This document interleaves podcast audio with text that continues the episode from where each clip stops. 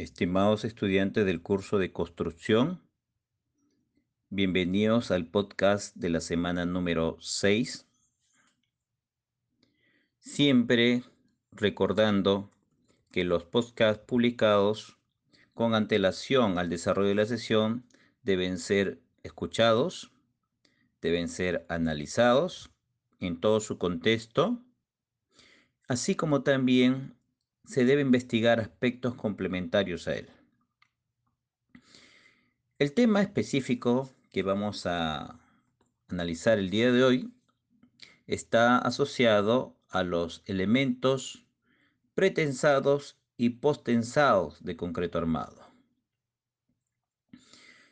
En primer lugar, tenemos que preguntarnos, ¿qué diferencia hay entre un elemento pretensado y postensado.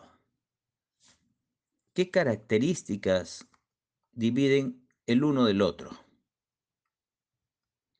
En primer lugar, lo que tenemos que establecer es que el término pretensado se utiliza para describir un método o una técnica de preesfuerzo que consiste en que las varillas de acero se tensan antes de vaciar o vertir el concreto.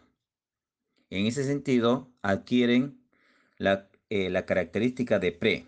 O sea, pretensados es pretensar antes del vertido del concreto.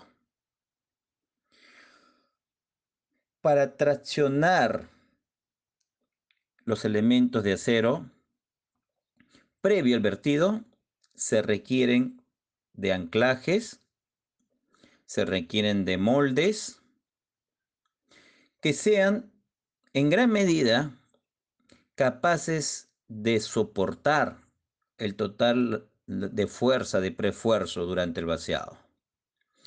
Considerando que también se debe curar ese elemento de concreto antes de, de alguna manera, de que se corten las barras traccionadas y que la fuerza de esa tracción puede ser transmitido a todo el elemento de concreto.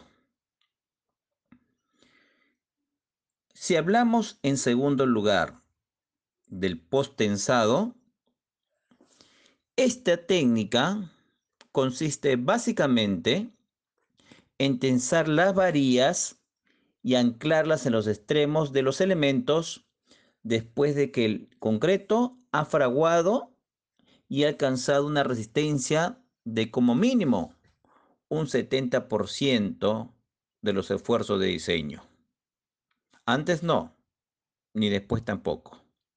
Cuando se ha alcanzado el 70%, recién se puede tensar esos cables. Cuando hablamos del 70% de resistencia, estamos estableciendo un periodo de aproximadamente 7 días del vertido del concreto. ¿Cuál es el objeto principal de estas dos técnicas o métodos, llamados pretensados y potensados? Los dos tienen un mismo objeto, el de comprimir un elemento de concreto y que éste resista con mayor, eh, llamémosle, con mayor grado a un esfuerzo de flexión. Sabemos que las vigas, en el caso de las vigas, trabajan a flexión y también sabemos que las columnas trabajan a flexocompresión. Básicamente, la bondad se obtendrá para los elementos horizontales, es decir, las vigas.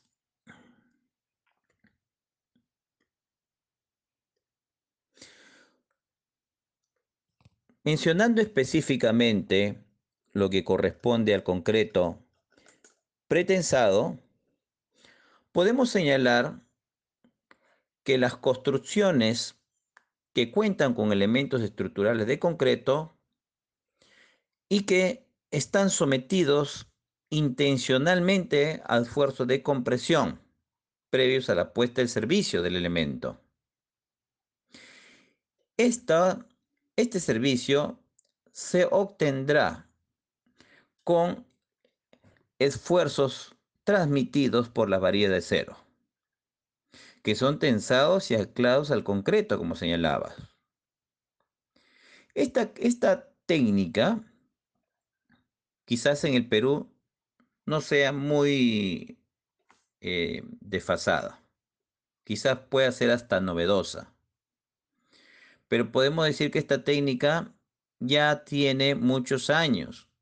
Prácticamente la técnica de tracción fue desarrollada, en este caso, y patentada por Eugene Freycinet en el año 1920.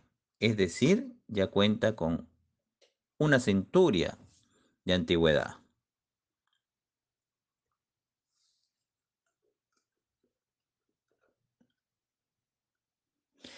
El concreto pretensado implica un tipo de construcción de elementos de concreto que están, como señalamos, sometidos a esfuerzos de acero. ¿Cuál es el fin específico? El fin específico es dotarle de mayor capacidad al elemento horizontal de los esfuerzos de flexión básicamente para vigas. Específicamente, la idea es que se generen esfuerzos de tracción al elemento de acero, que estos sean traccionados al máximo en los ambos extremos de la viga, que sean anclados a los extremos de la viga y luego estos extremos compriman el elemento de concreto. La compresión del elemento de concreto aunado a la tracción del refuerzo, generará esta resistencia a la tracción adicional.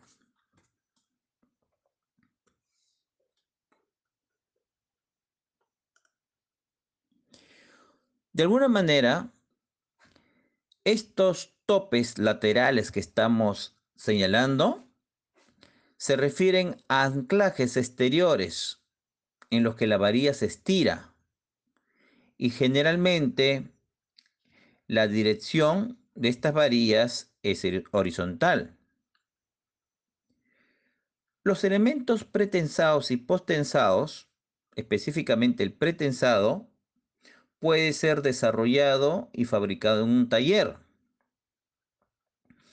Es decir, seguirán normas de control de calidad en lo que corresponde a la adquisición de sus recursos, tracción controlada de varillas y con un seguimiento de protocolos de calidad que permitirán la tracción de diseño optimizada.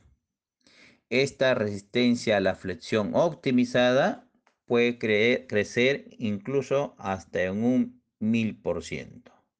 Es decir, se puede incrementar 10 veces la resistencia a la flexión en un elemento horizontal. Es decir, que los elementos pretensados pueden resistir mayores luces sin problemas. Muy bien, estimado estudiante, te invito a analizar el presente podcast para su desarrollo respectivo. Investiga y complementa. Muchas gracias.